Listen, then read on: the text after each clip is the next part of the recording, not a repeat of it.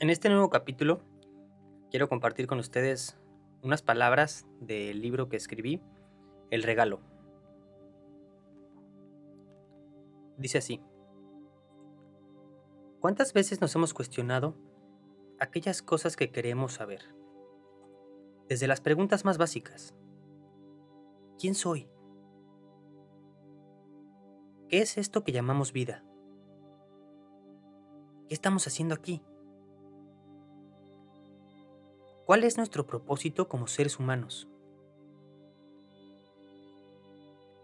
Mientras viajaba, yo me di el espacio para hacerme estas preguntas básicas, que todos damos por hecho que entendemos, y por ende no conocemos las respuestas. Probablemente has escuchado a alguien decir que no tiene caso encontrar una respuesta a estas preguntas existenciales, puesto que no la hay. Eso simplemente no es verdad. ¿No hemos encontrado las respuestas? ¿No hemos encontrado nuestro propósito como seres humanos? Porque hemos estado buscando en el lugar equivocado. Hemos estado buscando afuera, en el mundo exterior. Y para encontrar las respuestas a estas preguntas, necesitamos enfocarnos en nuestro mundo interior, en conocernos mejor. No solo a nuestro cuerpo, no solo a nuestro nombre y a nuestra personalidad Debemos conocer nuestros pensamientos, nuestras emociones, ser capaces de verlos para que así, una vez que tengan nuestra atención, podamos llegar a diferenciar entre lo que somos y lo que no somos. Cuando se ilumina una sombra, simplemente desaparece. Al conocernos a nosotros mismos, estaremos empezando a conocer a Dios. Estamos tan enfocados en nuestro cuerpo físico y en nuestra circunstancia externa que hemos olvidado la importancia tan grande que tiene el autoconocimiento, el conocimiento interior.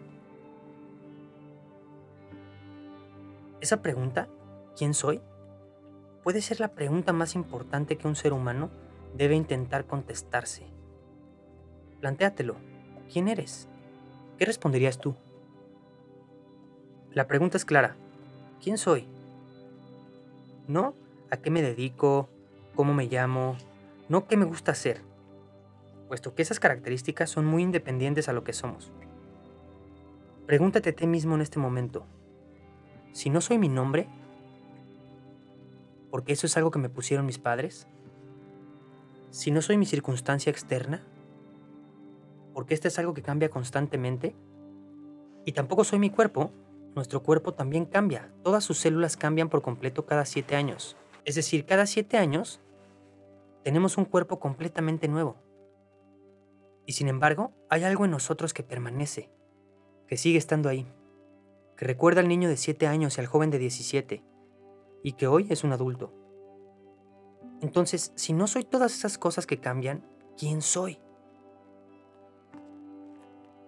Está claro que no soy mis pensamientos ni mis emociones, puesto que en un mismo día podemos tener, y muy a menudo tenemos, todo tipo de cambios en nuestro estado de ánimo, en nuestro estado mental y emocional. Por lo que si fuéramos eso, seríamos literalmente cambio. Y entonces, ¿quién se daría cuenta de que existe el cambio? Porque para que pueda existir la percepción del cambio, tiene que haber algo que permanece, algo que no cambia. Hoy sé que eso somos. Esa es nuestra naturaleza. Somos la constante en la ecuación de la vida, y en donde las variables dependientes pintan nuestra percepción con experiencias. Somos el observador que se da cuenta del cambio.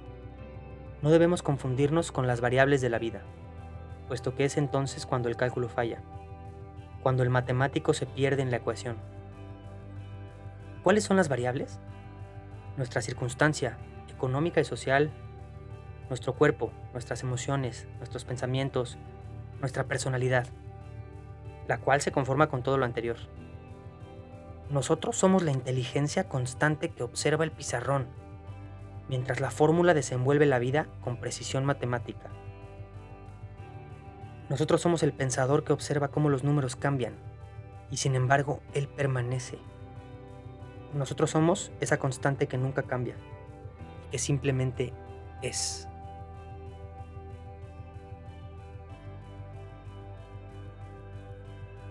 Todos nosotros hay algo que permanece,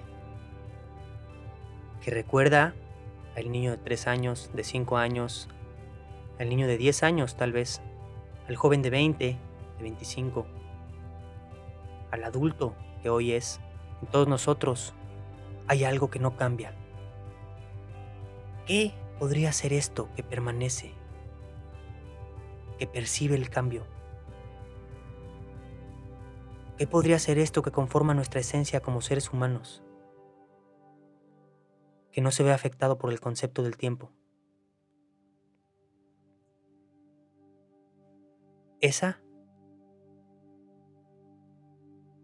es la pregunta que debemos contestarnos.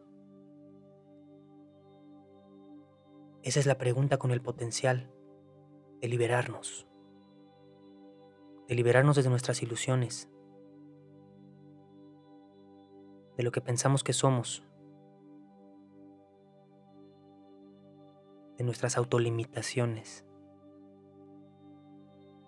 Decía algún gran maestro, la verdad te libre, libre de tus propias ilusiones, libre de nuestros propios prejuicios y juicios sobre nosotros mismos, sobre lo que somos, sobre lo que somos capaces. Nosotros, los seres humanos, somos dioses. Somos hijos de Dios. Esto no es una parábola. Esto es realidad. Somos dioses. Tenemos el poder de creación. Creamos tecnología, creamos aviones, creamos celulares, creamos computadoras, creamos máquinas que ven a través de las cosas como los rayos X. A través del uso de la mente, los seres humanos crean la realidad. Solo basta voltear a ver a los maestros en sus diferentes artes, a las personas que tocan un instrumento, a las personas que surfean una ola, a las personas que desarrollan cualquier arte en donde dedican tiempo, dedicación, esfuerzo, atención, concentración, para darnos cuenta que somos capaces de lograr lo que nos propongamos en la vida, de crear circunstancias y realidades que parecen imposibles. Nosotros somos dioses con el poder de crear nuestra realidad. Si recordamos quiénes somos, podremos liberarnos de la ilusión, de la ignorancia, que nos mantienen presos en el mundo de las formas, en la tercera dimensión.